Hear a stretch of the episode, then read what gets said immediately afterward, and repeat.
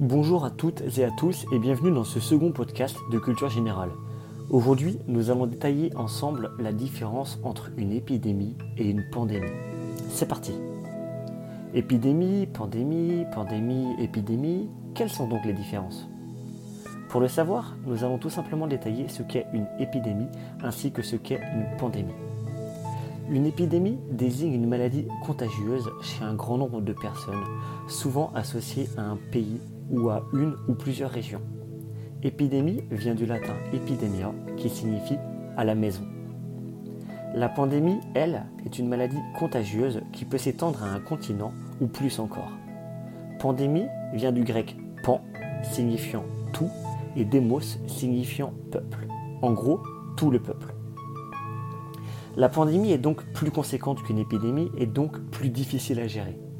Il faut cependant savoir qu'une épidémie peut vite devenir une pandémie si celle-ci n'est pas contrôlée comme il se doit. Exemple donc avec la Covid-19 qui, à partir du 11 mars 2020, est devenue une pandémie quasi mondiale. Vous le savez, vous le ferez savoir, et maintenant vous connaissez la différence entre une épidémie et une pandémie.